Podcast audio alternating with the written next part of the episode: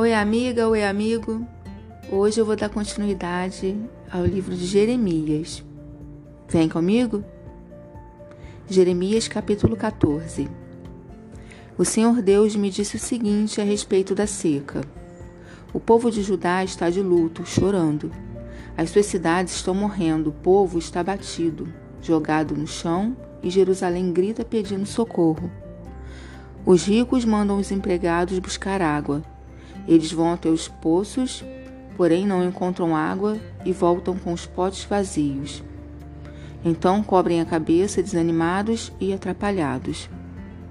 Os lavradores também cobrem a cabeça, desesperados porque não chove e a terra está seca. No campo, as veadas abandonam as suas crias, pois não há capim.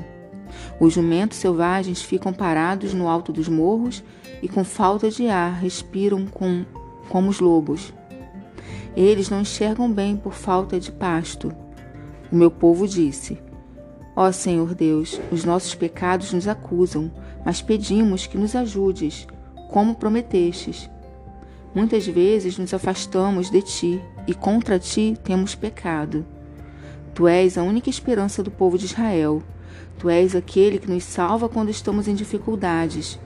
Por que é que tens de ser como um estrangeiro em nossa terra ou como um viajante que só pousa uma noite? Por que é que tens de ser como um homem apanhado de surpresa, como um soldado que não tem força para defender os outros? Mas tu, ó Senhor, estás entre nós, e nós somos o teu povo. Não nos abandones. O Senhor Deus disse o seguinte a respeito desse povo: Eles gostam de andar por aí e não sabem se controlar. Por isso, não estou satisfeito com eles. Eu lembrarei das maldades que fizeram e os castigarei por causa dos seus pecados. Aí o Senhor me disse: Não me peças para ajudar esse povo. Mesmo que jejuem e orem, eu não os ouvirei. Não os aceitarei, mesmo que me ofereçam animais em sacrifício e me tragam ofertas de cereais.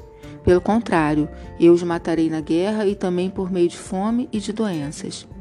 Então eu disse: Ó Senhor meu Deus, tu sabes que alguns profetas estão dizendo ao povo que não vai haver guerra nem fome. Eles afirmam que prometeste que em nossa terra só haverá paz. Mas o Senhor respondeu: Esses profetas estão profetizando mentiras em meu nome. Eu não os enviei. Nem lhes dei ordens e nunca lhes disse nada. As suas visões são mentiras e as suas adivinhações não valem nada. Eles inventam profecias só para enganar. Eu, o Senhor, digo a você o que vou fazer com esses profetas que não enviei e que profetizam em meu nome, dizendo que não haverá guerra nem fome neste país. Eu os matarei na guerra e de fome. As pessoas a quem eles disseram essas coisas também serão mortas na guerra e de fome. Os corpos delas serão jogados nas ruas de Jerusalém e não haverá ninguém para sepultá-los. Isso acontecerá com todos eles, com as suas esposas, os seus filhos e as suas filhas. Eles pagarão pelas suas maldades. Deus me mandou contar ao povo a minha tristeza e dizer: que os meus olhos derramem lágrimas dia e noite e que nunca parem de chorar, porque o meu pobre povo está muito machucado, está gravemente ferido. Quando vou ao campo, vejo os corpos dos homens mortos na guerra. Quando entro nas cidades, vejo pessoas morrendo de fome. Os profetas e os sacerdotes continuam seu trabalho, porém não sabem o que estão fazendo. Ó Senhor Deus, será que rejeitaste completamente o povo de Judá? Será que detestas o povo de Sião? Por que nos feriste tanto que não podemos ser curados? Nós esperamos a paz, mas nada de bom aconteceu. Pensamos que íamos ser curados, mas o que veio foi o terror. Ó Senhor, confessamos o nosso pecado e o pecado dos nossos antepassados. De fato, pecamos contra ti. Lembra das tuas promessas e não nos desprezes.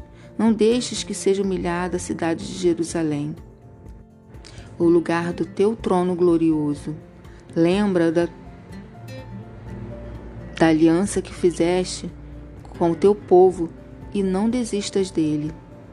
Nenhum dos ídolos das nações pode fazer chover, nem o céu pode fazer cair a chuva.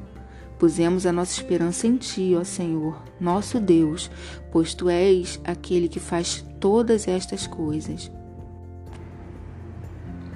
Jeremias capítulo 15 Então o Senhor Deus me disse: Mesmo que Moisés e Samuel estivessem aqui implorando, eu não teria dó deste povo.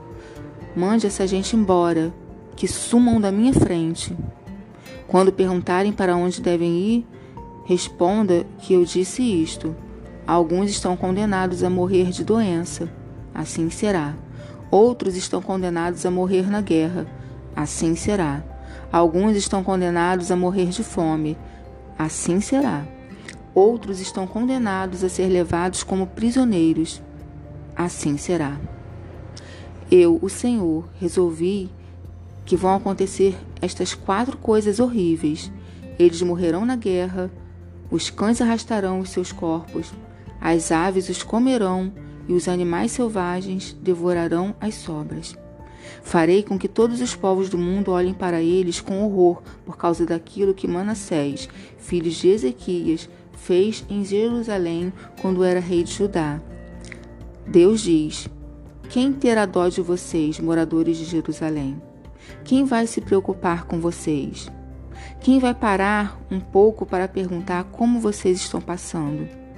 Vocês me rejeitaram e viraram as costas para mim. Aí levantei a mão e esmaguei vocês porque estava cansado de perdoar. Sou eu, Senhor, quem está falando. Em todas as cidades desta terra eu joguei contra o vento, como se faz com trigo para separá-lo da palha. Eu destruí vocês, o meu povo, e matei os seus filhos, porque vocês não abandonaram os seus maus caminhos. Fiz com que houvesse entre vocês mais viúvas do que os grãos de areia da praia do mar. Matei os seus filhos na flor da idade e fiz as mães deles sofrerem. De repente fiz cair sobre eles aflição e terror. A mãe que perdeu seus sete filhos desmaiou, respirando com dificuldade. Para ela, o dia virou noite. Ela se sente infeliz e vive desesperada. Vou deixar que os inimigos matem todos vocês que ainda estão vivos. Eu, o Senhor, estou falando.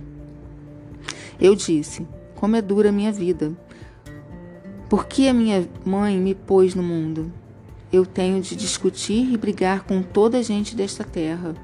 Não emprestei dinheiro nem tomei emprestado, e mesmo assim todos me amaldiçoam. Ó Senhor Deus, se eu não te servi bem e se não te pedi em favor dos meus inimigos quando estavam passando dificuldades e aflições, então que as maldições deles se cumpram. Ninguém pode quebrar o ferro, especialmente o ferro do norte, que é misturado com bronze. Deus me disse: Jeremias, vou mandar que os inimigos carreguem as riquezas e os tesouros do meu povo como castigo pelos pecados cometidos em toda esta terra. Farei com que sejam escravos dos seus inimigos numa terra que não conhecem, pois a minha ira é como um fogo que ficará sempre queimando. Então eu respondi: Ó Senhor, tu és que sabes. Lembra de mim e ajuda-me. Vinga-me daqueles que me perseguem não tenhas paciência com os meus inimigos para que eles não me matem. Lembra que é por causa de ti que eles me insultam. Tu falaste comigo e eu prestei atenção em cada palavra. Ó Senhor Deus Todo-Poderoso, eu sou teu e por isso as tuas palavras encheram o meu coração de alegria e de felicidade. Não tenho gasto meu tempo rindo e gozando a vida junto com outras pessoas. Por causa do trabalho pesado que me deste, fiquei sozinho e muito indignado. Por que continuo a sofrer? Por que as minhas feridas doem sem parar? Por que elas não saram? Será que não posso confiar em ti? Será que és como um riacho que seca no verão? O Senhor respondeu: Se você voltar, eu o receberei de volta, e você será meu servo de novo. Se você disser coisas que se aproveitem e não palavras inúteis, você será de novo meu profeta. O povo voltará para você, mas você não deve voltar para eles. Farei com que você seja para este povo como um forte muro de bronze. Eles lutarão contra você, mas não conseguirão derrotá-lo, pois eu estarei com você para protegê-lo e salvá-lo. Eu o livrarei das mãos dos perversos, dos perversos e o libertarei do poder dos violentos. Eu, o Senhor, falei.